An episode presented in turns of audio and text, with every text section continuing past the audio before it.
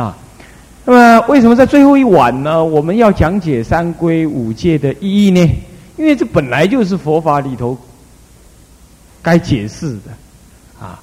那三规五戒的道理都搞不清楚呢，那么呢，对佛门的修行啊，佛教徒的修行来讲是相当不利的啊。所以说，我们今天呢，特意的还要再讲解三规五戒啊。那么。一般人呢，总会把那个三规五戒呢，认为是一件很大不了的事，很很很很那那个那好像说太严重了啊！这个因为还不能够吃素，所以我不敢三归一啊！因为呢啊，家里人还不太让我信佛了，所以我根本就不敢皈依。像这一类的看法呢，嗯，这个太严重了一点。对于皈依三宝这件事情来讲呢。当然，你说它严重嘛，这也挺严重的，啊，要真正成为一个佛教徒嘛，你你你总是要怎么样呢？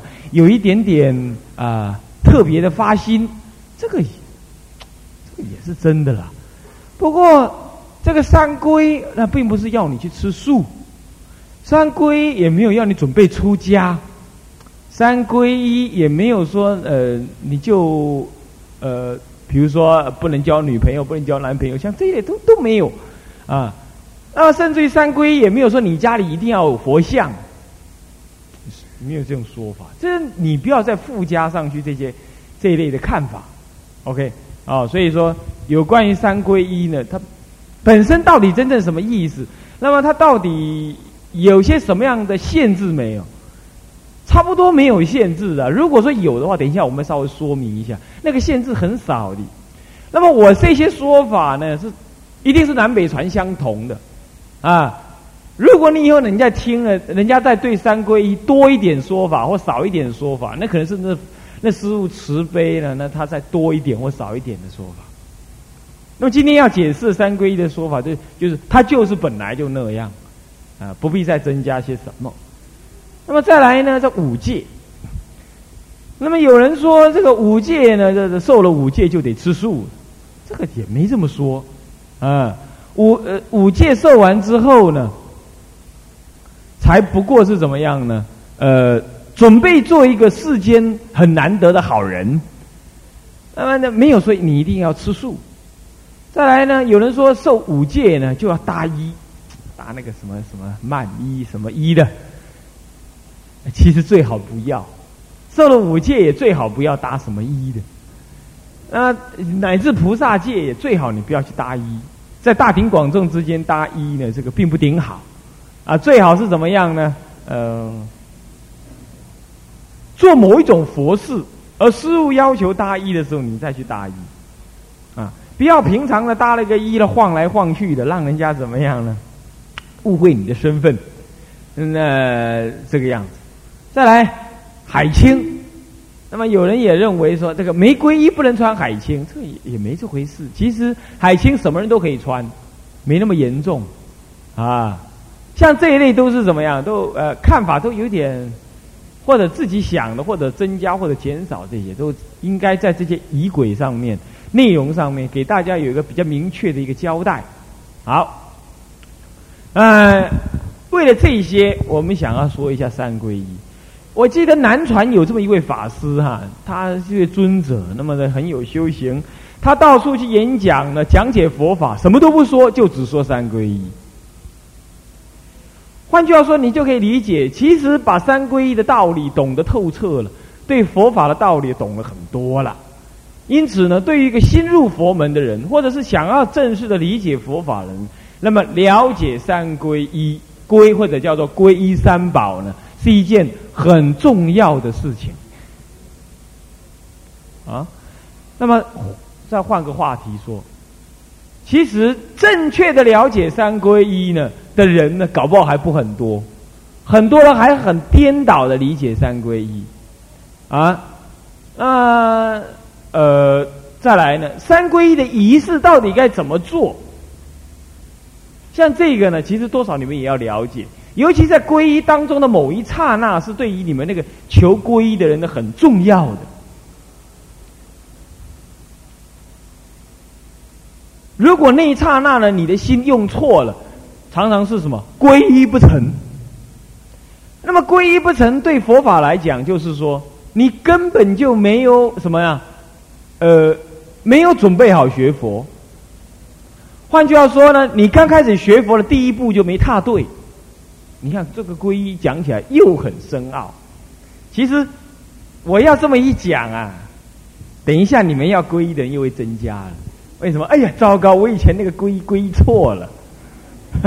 其实也没有所谓皈依错皈依对，但是有人皈依了一大把，你懂吗？问你法号是什么？呃，糟糕，哪一个呢？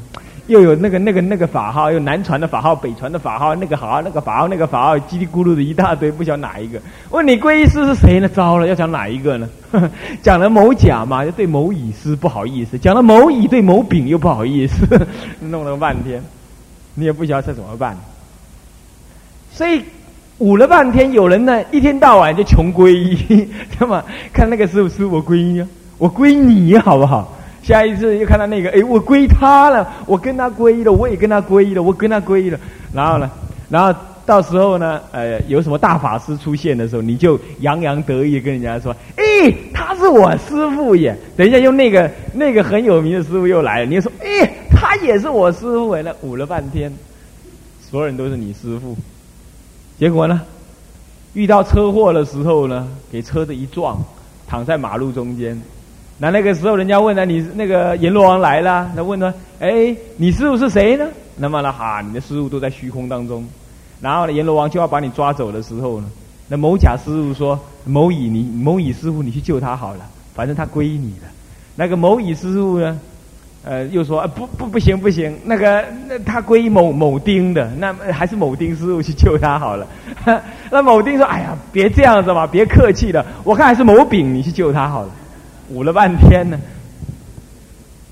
一个挑一个和尚挑水有得喝了，三个和尚挑水没得喝，就变这样了啊！你师傅那么一大堆，其实皈依本身呢，并不在多，而在于那个什么精确的理解皈依的仪式的意思。那么在那一刹那，呃，经典上说，领受皈依的体，领受皈依的体之后，得到皈依的效用。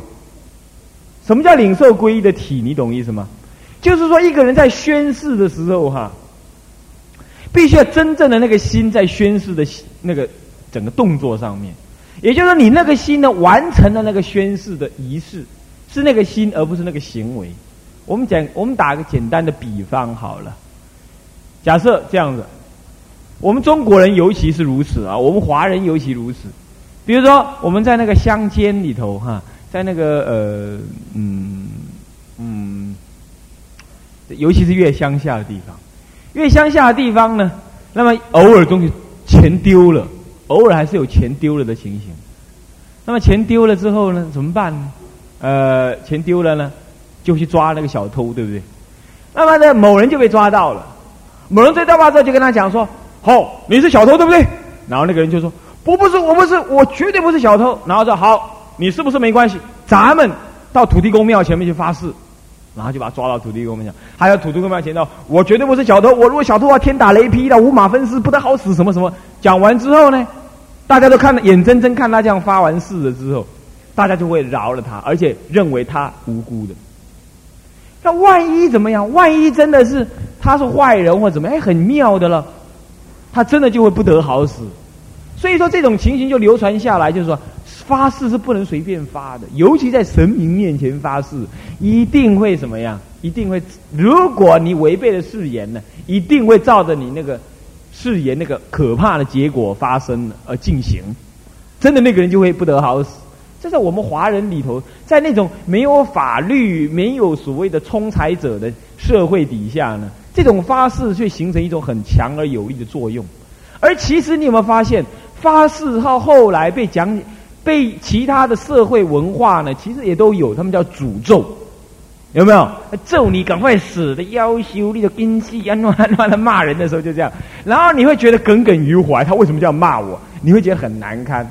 那么还有呢，一贯道有没有？一贯道要入他们的一贯道的时候要怎么样？也要发誓，上不传父母，下不传子女。如果我随便的把三宝的内涵给传，他们也讲三宝。嗯，三宝内容给传播出去之后呢，我就会不得好死。他们也这样讲了。其实他们三宝其实是什么呢？哪三样东西？一个是点玄关，对不对？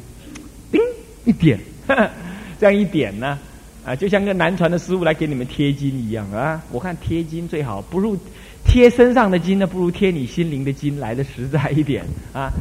叮，这么一点，这第一个，然后再来呢，跟你讲一句什么？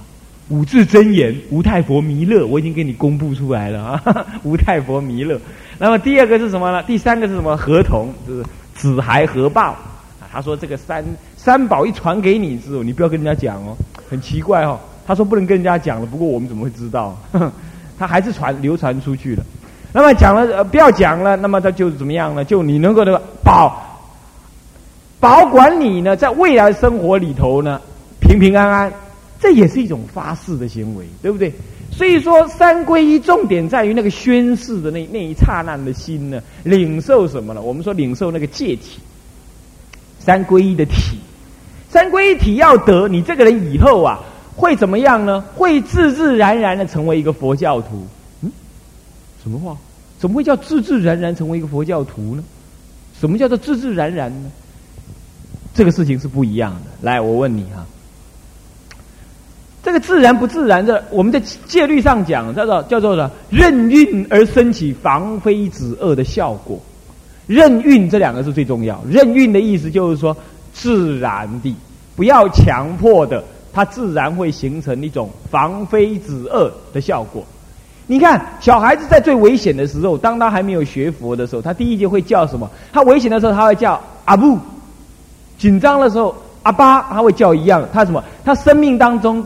与他最贴切的人，当他什么都没得叫的话，就他只能叫啊，什么没有了，对不对？但是如果他呢，小孩子在最害怕的时候，他一定会叫阿布，没有人教他，他自己会这样叫。也就是说，在他呢最惊慌恐惧的时候，他心灵中最大的依靠会自自然然升起那个依靠的对象，那个对象，一个三皈依者呢，他那个对象就是三宝。那种三宝呢？他会怎么样？比如说有人呢，在梦中会造恶的，梦中会杀人呐、吃酒啊、什么做坏事啊，这是梦中造恶。可是当你三皈依之后，你在梦中很浑浑噩噩的时候呢，他还是会守戒，他还是呃，我是个佛教徒，我不能做坏事，这种念头就会起来。有人喝酒就会乱性，是不是这样子啊？天性如此，喝酒他就乱性。可是。当一个呢很有道德感的人呢，他喝酒了，他还是会，在很混沌呢、很头脑很混乱的时候，他还是会自自然然的怎么样，升起一种哦，我不能造恶的这种行为。人为什么会造恶？就在极度的愤怒、极度的疯狂、情绪无法控制的时候，他就造恶了。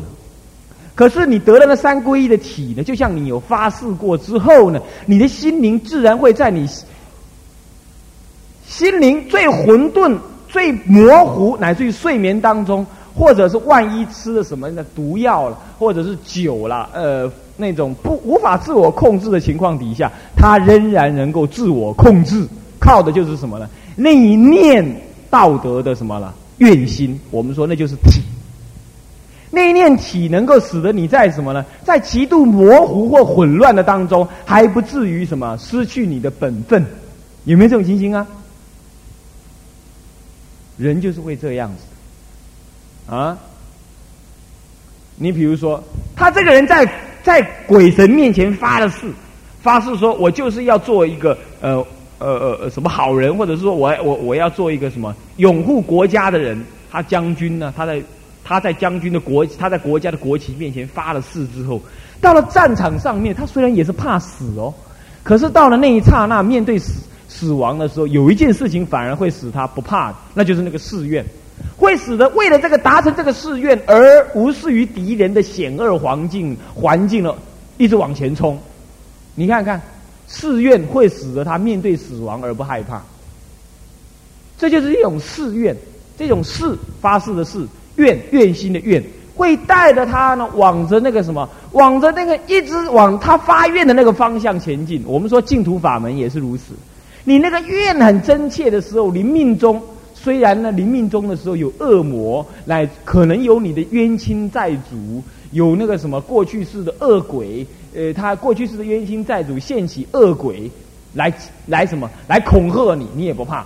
可能有你的冤亲债主现起你的眷属的样子，比如说你以前你跟你阿妈很熟，可是你阿妈已经死了，你的冤亲债主会现成你阿妈那个样子，在你临命终的时候呢，他就现出你阿妈的那个形形象，要来骗你。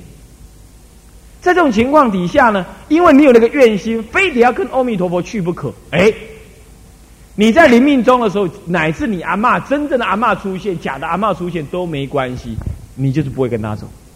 这就是怨，所以怨能够使得一个人呢，在混沌、很荒谬，乃至于很颠倒，乃至于很惊讶，乃至于很惊恐，乃至于很愤怒当中，还不失那个什么本愿力，会使一个人在无法理智自我控制的情况底下呢，怎么样呢？仍然能够依着你的愿心而前进。这个原因就是什么？就是有那个愿。这原因就是有怨的关系，所以三归就是一种怨。三归会，它为什么能够保护你？是因为说三归一之后，你有那种依三宝而安住的那一念愿心，所以他时时刻刻呢就会有三十六位善神的保护。因为那三十六位善神是神王，是鬼王。鬼王曾经发愿说：“我未来世如果有。”善男子、善女人，在佛门当中，请出家师父为之见证，而成为佛门中的三宝弟子的话，我鬼王将要什么样子呢？将要带领无量无边的鬼族啊，小鬼啊，小鬼，那么呢，二六十中来什么样子？来拥护他，他就这样发这个愿，他也是发愿而来。所以，当你一念心呢？真正的一念心发愿要做三宝弟子，在那一刹那得那个三宝的体的时候呢，你就会跟他相感，就好像怎么样？就好像你的心呢，已经在什么呢？鬼王的电脑注册了一样，他就会把你列入保护的对象。可是有人糊糊浑浑噩噩的，浑浑沌沌的，浑浑噩噩、浑浑沌沌的，怎么样呢？呃呃呃，皈依根本就没有得那个皈依的体，在这种情况底下呢，你会发现呢，他皈依等于没皈依一样，那么得了什么呢？效果好像就没有很好，甚至于没办法升起我刚刚讲那种任运而生的这种什么呢？呃，拥护的那种力量，原因也在此，这样大家了解吗？所以得三皈依的体呢，在佛门里头蛮强调的。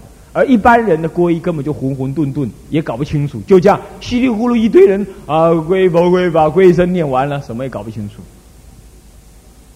那么因此有很多的佛教徒，你说他是已经三皈依了，可是呢，还没有得到什么样子皈依的什么实际的效果，原因呢也在这儿。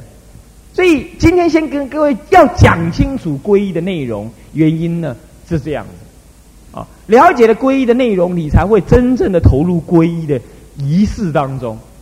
那么，皈依的仪式到底重不重要呢？很重要的。我问你哈，我们华人也好，西洋人也好，他们男女要去结婚，是怎么结婚的？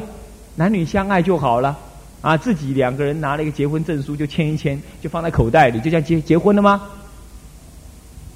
从来没有哪个民族，乃至土著哦。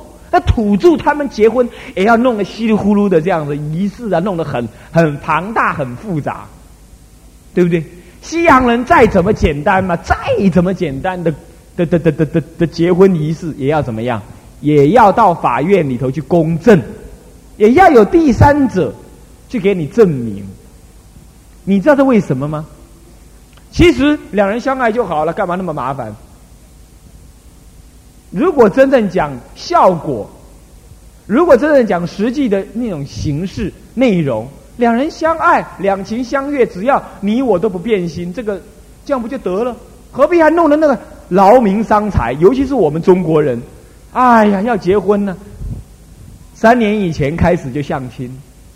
相亲之后呢，彼此就那么讨论呢，他家门当户对了，户当门不对了，那么怎么样？呃，我的聘金要多少啦？嫁妆要如何啦？好了，总算在一年以前敲定了。敲定之后，这男女根本都没得见面的，对不对？两人都在那幻想结婚的样子。然后呢，老爸老妈各自的老爸老妈就忙着什么张罗啦、张罗那个啦，到处去发帖子啦，告诉宣宣告呢，我的儿子要讨媳妇儿了，我女儿要嫁老公了，怎么怎么讲讲讲，然后就准备了什么了，准备那个准备那个了，做第一个了，做什么做什么了，又搞了半年。弄了呢，整个小镇的没有人不知道某人要嫁给某人，对不对？好了，搞了半年之后再来清清查查，清清查查干嘛？订婚而已，还别急，只是订婚而已啊！然后上边啊，对不对？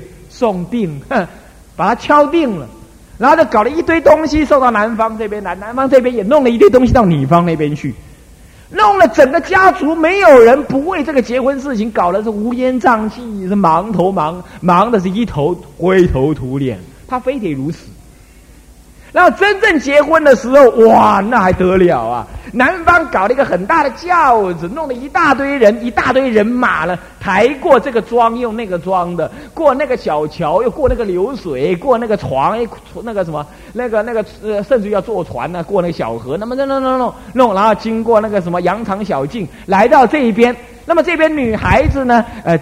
就这么从昨天就开始哭了，哭到临临临临仪式之前还继续哭。妈妈还说：“哎，这样这样哭，要那样哭。”然后妈妈还跟他呢临危受命啊！现在嫁过去之后啊，我告诉你，男人是那样那样那样那样的，你们要这样这样这样这样这样应付他。然后呢，好了，弄了一堆。然后呢，一拜天地，二拜什么，三拜什么的，然后对拜了，什么拜高堂，拜老母，盖拜什么了。弄了半天，再来什么什么迎请过来，迎请过来的时候，甚至有些有些人还要什么抢新娘，还得怎么样怎么样。那么好了，回到南方这边来呢，又要酒席，又要舞了半天，都舞了过夜了，然后还要闹洞房。这样你看，讨一个老婆，前后搞了一年，我光说了说了快五分钟。你想这是干嘛？不是好玩的。这就是要弄一个很严重的这样子的一个什么呢？一个什么呢？一个仪式，让男女乃至于男女双方的家庭都深深的把你是他太太，他是你先生这件事情都映射到两人的心坎儿里。我们就说八世田中深深的印进去了，而且是所有的家族都知道他将是他的太太，他是他的先生，以后谁也不要插足在当中了。就这样子，这样子是为什么才能够让他们？你看看，从来没见过面的两个人，竟然就这样子一折腾之后啊，很妙啊，就能够白头偕老。你看看，很怪。他们再怎么不好，他们再怎么相怨，总不会闹离婚的，总不会闹离婚的。而而且为什么不会闹离婚？也没那个脸闹离婚。我告诉你，因为大家为他们结婚已经忙整整一年了，他讲得出口吗？这就是仪式给人的什么呢？影响。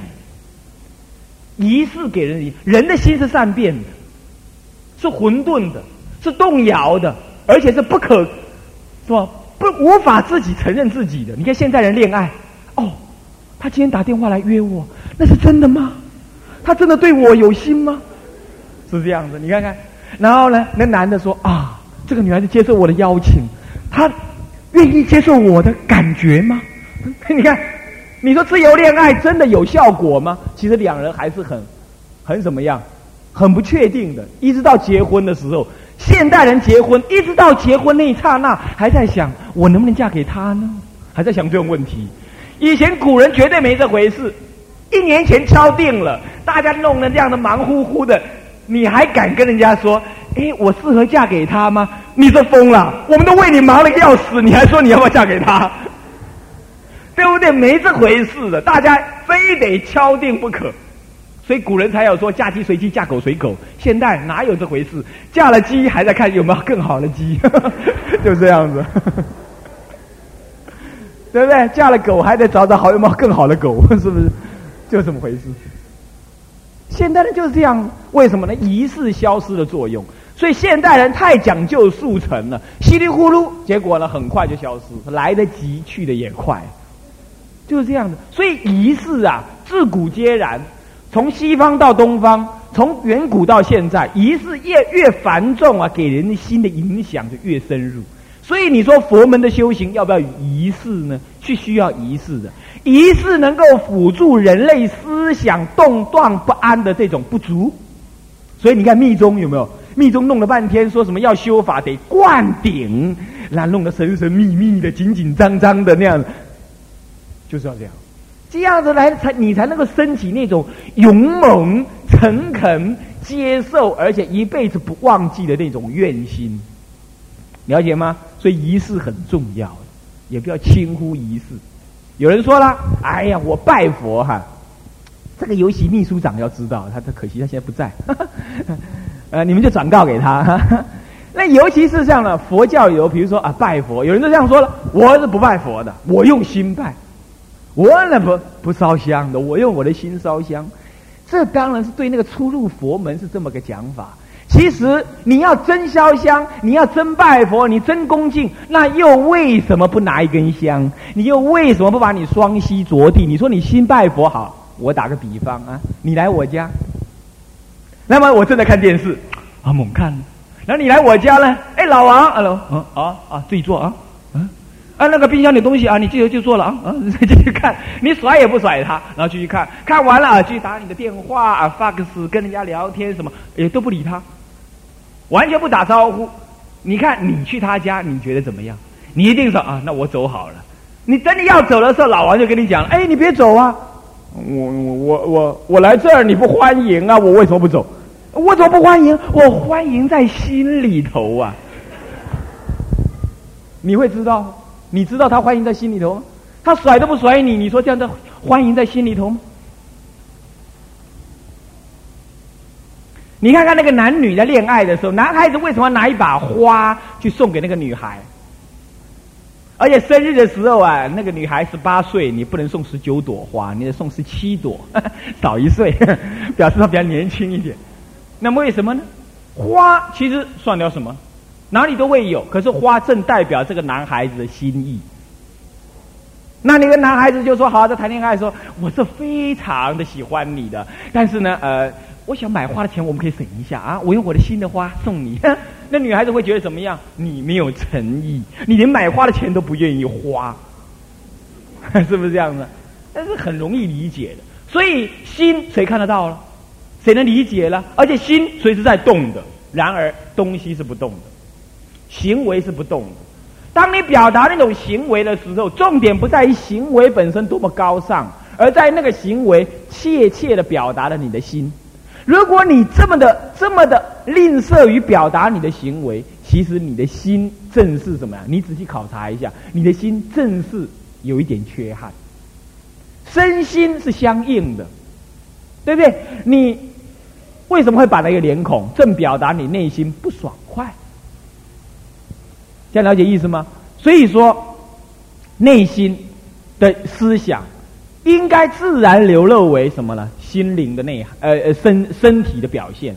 所以你看，跳舞这件事情也是这样。跳舞是任何的民族都会的，因为当你内心感觉快乐的时候，你自然会手足舞蹈，自然就出来。所以这个时候就会表现出你内心的喜悦，是一定的。所以仪式甚至表达你内心的一个行为。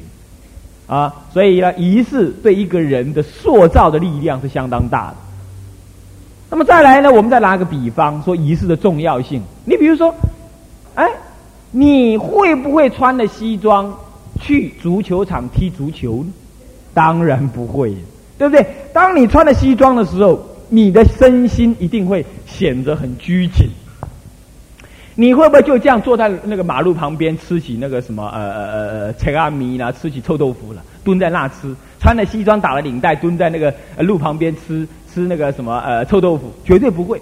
不过如果你穿的短袖，穿的短裤，然后呢穿的拖鞋儿，就在你家门口晃来晃去，一看，哎哎有臭豆腐，你可能就蹲在那边吃了。嗯，同样是你。只是因为衣服不同，表达了不同的身份，你就会自然的随着这件衣服而表达不同的行为，对不对？是不是这样子啊？一定的。你去参加女，我们的呃女女同胞，嗯，那女女众也是这样子的。你去参加一个宴会，你会不会就穿那个牛仔裤啦，那穿那个什么样的随随便便的这样子，然后露背装啦，就这样去了？当然不会。一个很正式的宴会，你一定是穿的什么很代表的你的身份、你的心情、你的尊重的这样子衣衣服服装而去赴宴的，对不对？表达你的心情。所以说哈，哎呀，我尊敬佛在心里啦，我那个不用烧香，不用怎么样，这个说法当然很高尚。